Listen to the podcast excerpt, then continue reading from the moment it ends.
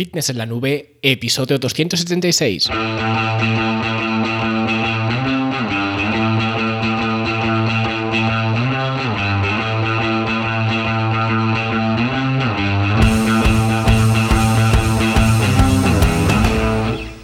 Bienvenidos a todos un viernes más aquí a vuestro podcast a Fitness en la Nube donde hablamos de fitness, de nutrición, de entrenamiento y donde cada viernes, cada semana os traigo las técnicas, consejos, estrategias, trucos y como queráis llamar para que construyáis un mejor físico y tengáis un estilo de vida más activo y más saludable.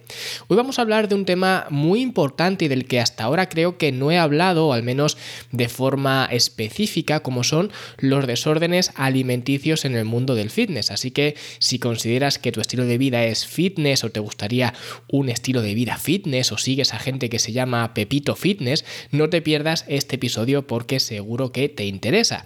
Y antes, una mención rápida a la Academia de Fitness en la Nube, ya lo sabéis, la academia para verte mejor, sentirte mejor y rendir mejor.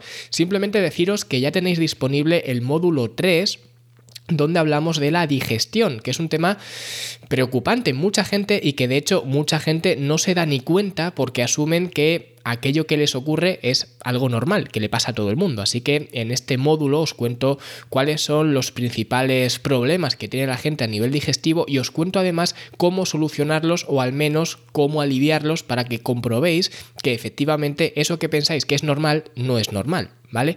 Y los que no seáis alumnos aún, pues fitnessenlanube.com y ahí tenéis cómo comenzar. Y bueno, venga, vamos a hablar de lo que toca hoy, que son los desórdenes alimenticios. Y esto, aunque no voy a hablar de ninguno en concreto, sí que quiero hablar de ellos en general, de los desórdenes alimenticios en general, porque aunque os pueda parecer algo raro, en realidad están a la orden del día y ahora compartiré con vosotros algunas cifras para que lo veáis, pero lamentablemente el fitness como concepto es un pozo de frustraciones y de problemas mentales enorme. Y seguramente otros entornos también lo son, pero no se me ocurre uno más tóxico que, que, el fitness, la verdad. Y eso que de alguna forma yo formo parte de este entorno, aunque como sabréis, pues siempre intento desmarcarme todo lo que puedo porque lo que la gente llama fitness para mí ni se parece a, a, lo que yo considero fitness. A mí me parece una vergüenza y no me identifico en nada con ese fitness que se suele promulgar, sino que yo tengo pues mi propia visión de, del fitness, que bueno, ahora veremos, pero quiero empezar este episodio hablando de una solicitud que me llegó para entrar en el programa de coaching, que bueno, eh, quien quiera mirarlo, pues es fitnesslanube.com barra coaching. No hago mucha promoción de esto, la verdad, porque solo hay unas dos, tres plazas que suelo tener libres normalmente porque no quiero llenarlo más. Pero en cualquier caso, para entrar en el programa, no puedes entrar así porque sí ya está, sino que hay que rellenar una solicitud, ¿vale? No entra todo el mundo. Y esta semana, bueno, la semana pasada, me llegó una solicitud de una chica, una chica muy jovencita, tenía 19, 20 años, creo que, em, que puso en la solicitud que me entristeció muchísimo las palabras que usaba en esa solicitud porque una de las preguntas es, ah, bueno, ¿qué te gustaría conseguir con este programa o algo así, ¿no?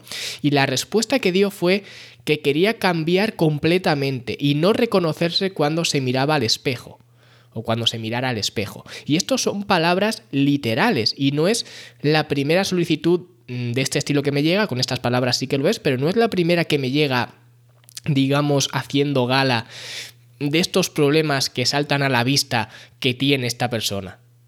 ¿Vale? Que yo lo he dicho muchas veces, gente así no necesita un entrenador, necesita un psicólogo y además urgentemente. Y esto es algo, ya digo, relativamente habitual y tampoco es algo nuevo, porque yo lo llevo viendo desde, ah, desde que empecé a entrenar en un gimnasio y tuve la suerte de darme cuenta de todo lo que estaba pasando a mi alrededor, que no todo el mundo puede decir lo mismo y no todo el mundo cae en todo esto que ocurre. Y muy pronto me di cuenta de que el gimnasio era el lugar donde acababa la gente más hecha polvo mentalmente. Porque al principio, cuando yo empecé a entrenar en el gimnasio, eh, bueno, primero me apunté durante un verano a un gimnasio que estaba bastante lejos de mi casa, ah, pero bueno, me apunté porque un amigo mío, eh, pues que tenía mucho sobrepeso, ya rozando la obesidad, si es que no tenía ya obesidad, y me pidió por favor que me apuntara al gimnasio con él, ¿vale? Que esta historia que creo que ya he contado alguna vez.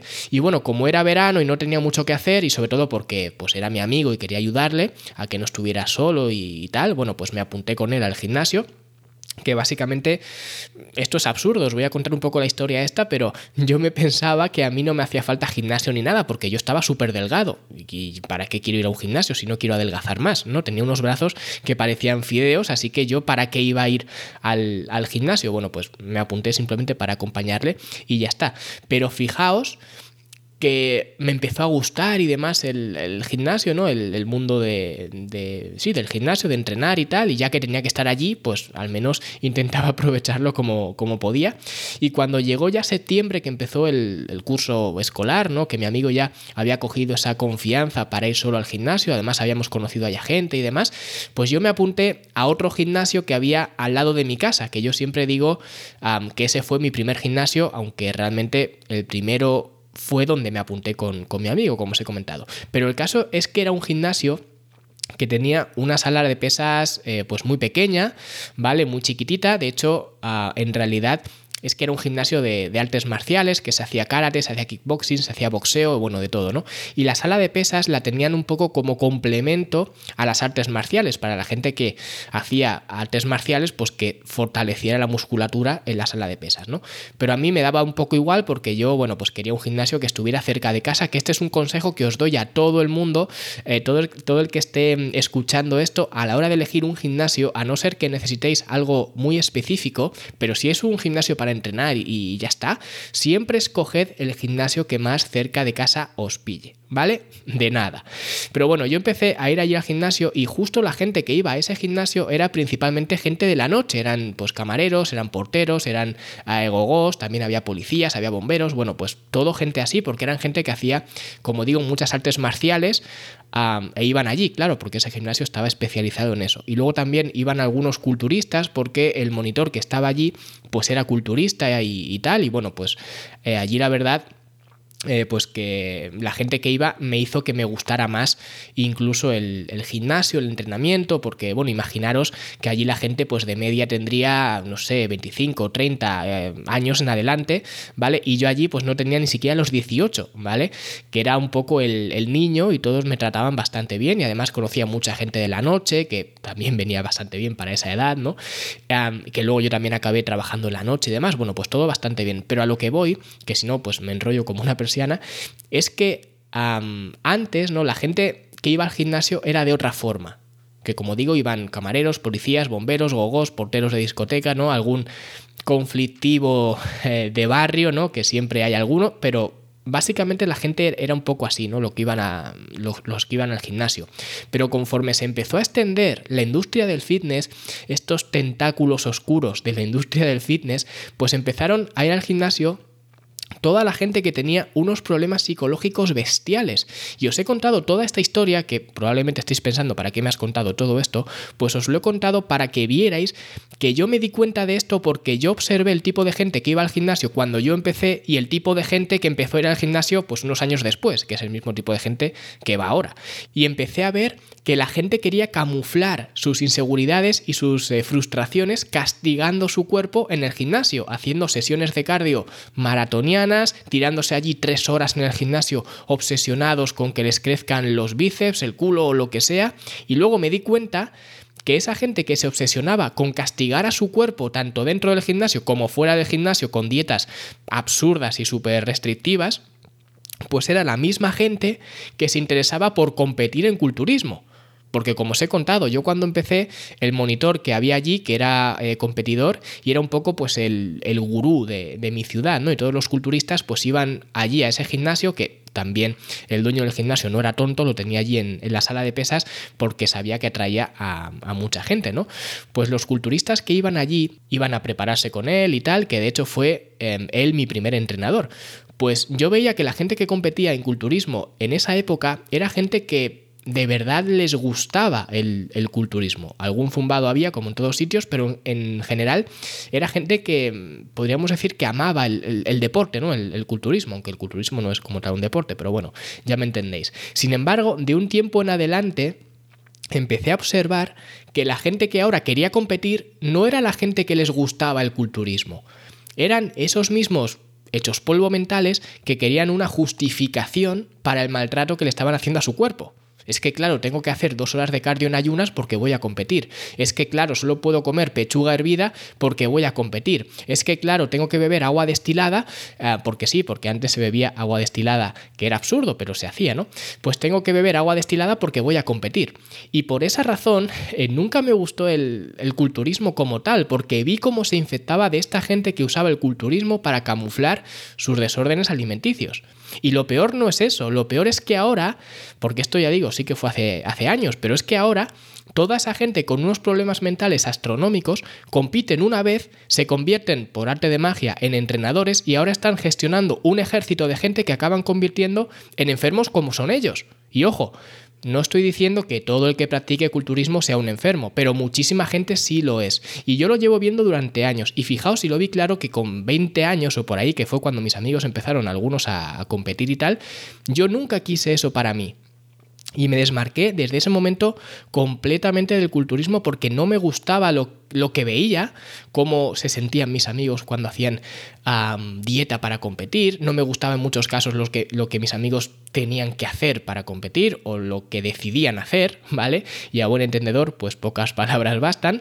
Por eso digo que no estoy cargando contra el culturismo, pero sería absurdo pensar que en ese mundo no hay desórdenes alimenticios porque sí los hay y muchos. De hecho, os voy a compartir una investigación de 2016 o un análisis de 2016 donde dice que, y atención a esto, el estudio encontró que los desórdenes alimenticios en deportes relacionados con la estética y con el control del peso eran del 25%, mientras que en otros deportes es del 12%. Es decir, con los datos en la mano, en el culturismo, en el fitness en general, en la gente que practica estos deportes, aunque como he dicho antes, el culturismo no es un deporte como tal, pero bueno, la gente que practica estas actividades relacionadas con la estética y con el control del peso, el 25% de esa gente tiene desórdenes alimenticios, que esto es una barbaridad, es uno de cada cuatro. Es tremendo y es algo que ocurre solo en esta industria o mayoritariamente en esta industria, porque en otros deportes, en otras actividades deportivas y tal, es la mitad. Y creo que cosas como las redes sociales, como las publicidades tan agresivas y en ocasiones también fraudulentas a, los que, a las que estamos eh, constantemente sometidos, no hacen otra cosa que fomentar estos desórdenes alimenticios. Y además, en el mundo del fitness es que es incluso más difícil darse cuenta de esto, porque es la tapadera perfecta. Tú empiezas a ir al gimnasio y empiezas, eh, pues no sé, a gestionar un poquito tu alimentación, empiezas a quitar quizás el azúcar, ¿no? A quitar los fritos, que está muy bien, pero poco a poco pues empiezas a quitar más cosas y empiezas a seguir a no sé quién que dice que, eh, que bueno, que tienes que ganarte los, los, carbohidratos, que no puedes consumir carbohidratos así como así, que te los tienes que ganar. Así que ya solo comes, eh, solo comes carbohidratos pues después de haber hecho una sesión de mucho ejercicio, porque si no, es que no te los has ganado. Pero es que luego empiezas a seguir a no sé quién que dice que lo mejor es mantener baja la insulina todo el día, porque así no vas a ganar peso, y que por eso pues es mejor una dieta cetogénica, así que ya directamente no consumes carbohidratos ni aún ganándotelos, simplemente no los consumes y ya está. Pero es que empiezas a seguir a otra persona que te dice que, como es totalmente insostenible y coherente, ¿no? Ah, el hecho de que sea insostenible, mantener eliminados los carbohidratos de por vida, pues que cada, no sé, cada 5 o 7 días o 10 días tienes que hacer un refeed pero que como no quieres estimular la insulina para no ganar peso, pues tienes que comer alimentos de bajo índice glucémico. Y además, como ibas a comer muchos carbohidratos, pues al día siguiente es mejor hacer un día de ayuno para compensar las calorías que metiste el día anterior. Y poco a poco, lo que empezó como un camino saludable y positivo, ha acabado siendo un pozo de malestar y de ortorexia, que para el que no lo sepa, la ortorexia es la obsesión con comer cosas que consideras saludables. Y aunque hay muchos desórdenes alimenticios, Creo que la ortorexia es quizás el que más extendido está porque además es muy fácil de camuflar. Porque igual que muchos bulímicos camuflan su desorden alimenticio detrás de los ayunos intermitentes, que no estoy diciendo que todos los que hagan ayuno intermitente sean bulímicos, pero muchos bulímicos sí practican ayunos intermitentes, de la misma forma que mucha gente que padece ortorexia, ¿qué es lo que son ahora? Y aquí me van a llover palos por todos sitios, pero es lo que hay. Mucha gente que padece ortorexia en realidad dice que es real fooder, ¿vale? Que de nuevo no estoy diciendo que todo este movimiento uh, real fooder sea ortorexia camuflada, pero mucha gente que padece ortorexia dice que eso es ser real fooder, ¿vale? Bueno, pues vale, si tú lo dices, pues así será.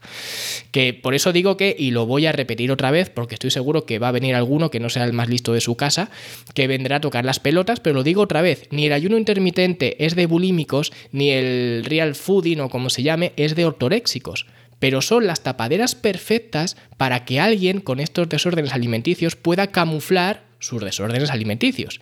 Y como digo, lo he visto mil veces, porque la gente empieza este camino desde una perspectiva enferma. Y cuando empiezas este camino del fitness, entre comillas, si queremos llamarlo así, desde una perspectiva enferma, lo que vas a obtener no deja de ser igual de tóxico que lo que ya tienes. Por eso yo siempre digo que el gimnasio, los entrenamientos, el fitness, como lo quieras llamar, puede ser lo mejor que hagas en tu vida o tu peor condena, porque toda esa gente, como la chica que me hizo esta solicitud para entrar en el programa de coaching, gente que quiere empezar en esto porque se odia a sí misma, porque no se puede mirar al espejo y porque palabras textuales le gustaría mirarse al espejo y no reconocerse, ¿qué creéis que puede sacar del fitness?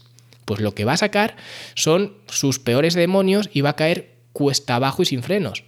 Por eso yo siempre digo que el primer paso, antes de cambiar tu alimentación, antes de apuntarte a un gimnasio y antes de hacer nada, es aceptar la posición en la que estás ahora y aceptarla con madurez mira, este soy yo o esta soy yo, voy a trabajar para mejorar mi posición actual, pero no me avergüenzo de ella ni me siento mal por lo que soy. Simplemente pues he tomado la decisión voluntaria y libre, que esto ya lo hablamos hace unas semanas en el podcast también, eh, he tomado la decisión voluntaria y libre de que quiero mejorar esto. Pero no intento ir al gimnasio o hacer dieta para sentirme mejor conmigo mismo. Es que es justo al revés. Yo me siento bien conmigo mismo y desde esa posición es desde donde inicio este cambio, porque si no, estás abocado al, al desastre más absoluto. Y por eso, en el mundo del fitness, es donde más problemas hay de autoconfianza y de autoestima. Y por eso hay gente que tiene cuerpos espléndidos y que se sienten mal cuando se ponen un bañador en la playa. Y eso que tienen cuerpos espectaculares que cualquiera querría tener pero no están cómodos, no están seguros de sí mismos y no, se sienten em, a gusto con su cuerpo. Y eso es un problema porque indica que nunca te vas a sentir a gusto con tu cuerpo hasta que no cambies tu mentalidad. Pero ¿qué es lo que ocurre? Pues ocurre lo contrario, ocurre que en lugar de cambiar su mentalidad, lo que hace la gente es pensar erróneamente que lo que les hace eh, falta para seguir mejorando su autoestima o para mejorar su autoestima es pues menos grasa, más abdominales, más glúteos, más bíceps y lo intentan y lo intentan y lo intentan y en el camino claro pues deben ser cada vez más y más restrictivos. Acaban probando más cosas durante todo este proceso. La industria de pérdida de peso se frota las manos porque consigue venderte cualquier mierda con, con tal de que tú te sientas que estás en un proceso para mejorar tu seguridad en ti mismo cuando en realidad, por mucho mejor cuerpo que tengas, si no partes desde esa madurez, desde esa posición, nunca vas a sentirte bien con tu cuerpo por, muy buen eh, cuerpo que tengas. Y en el camino te vas a dejar el dinero y la salud, que el dinero en realidad es lo de menos, pero los problemas mentales con los que vas a tener que cargar van a ser enormes, porque ya no solo vas a tener que cargar con lo que ya traías tú en un primer momento, sino con los problemas que vas a ir generando con, esta, con esta rueda que, nunca llega a su fin, porque siempre eh, se hace más y más grande, como una bola de nieve.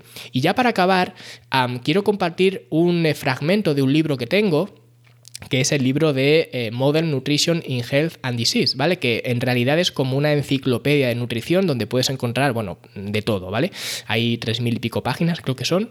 O sea que hay una cantidad de información brutal. Bueno, pues hay un fragmento relativo a los desórdenes alimenticios, que en realidad hay un capítulo completo de, de, esto, pero dentro de ese capítulo hay un fragmento que quiero utilizar para acabar el episodio, y este fragmento dice así. Las personas con desórdenes alimenticios describen una constante preocupación por la comida y por su peso corporal, y piensan en ello la mayor parte del día y lo empeoran aún más mediante la restricción abusiva de alimentos. Esta restricción salvaje de alimentos se caracteriza por el mal humor, la apatía, anedonia y dificultad para la concentración y dificultad para tener energía, síntomas que son indistinguibles de una depresión, aunque más fácilmente reversible cuando se vuelve a realimentar el cuerpo. Decidme a mí si estos síntomas no los habéis visto en la industria del fitness. Esto es el pan de cada día en esta industria y es lo que yo por desgracia veo constantemente y como dice el libro, esos síntomas que tiene la gente con desórdenes alimenticios, que os recuerdo que hablamos del 25% de la gente que está en la industria del fitness, pues esos síntomas son idénticos a los de una depresión. Y se supone que empezaste en este mundo del fitness para mejorar tu estilo de vida y lo has acabado con una depresión, que creo que al menos es para reflexionar. En cualquier caso, es lo que digo siempre, para mí el fitness simplemente se resume, para el que tenga curiosidad de saber lo que significa el fitness para mí, se resume en una serie de comportamientos, de decisiones que se basan en hacer más sencillo tu día a día. Y ya está. Y evidentemente estar compulsivamente obsesionado con los alimentos y pensando en ellos, o estar pensando en el gimnasio, o en calorías, o en macros, cuadrando ahí macros, o lo que sea, no, cualquier otra cosa, no es facilitar mi día a día, es dificultarlo más. Y yo al menos es algo por lo que no estoy dispuesto a pasar. Y ya cada uno, pues que haga, que haga lo que quiera, porque al final yo siempre he dicho que la gente que más disfruta de este estilo de vida y que más partido le saca es la gente que menos piensa en él. Pero bueno, ya cada uno que haga lo que quiera, que ya somos todos eh, mayorcitos. En cualquier caso, muchas gracias por estar ahí al otro lado, gracias por escuchar el episodio, por compartirlo, que no lo digo mucho, pero creo que episodios como este merece la pena compartirlo para que la gente sepa lo que hay dentro de esta industria, que está completamente podrida y a lo que se van a enfrentar si deciden ser parte de ella.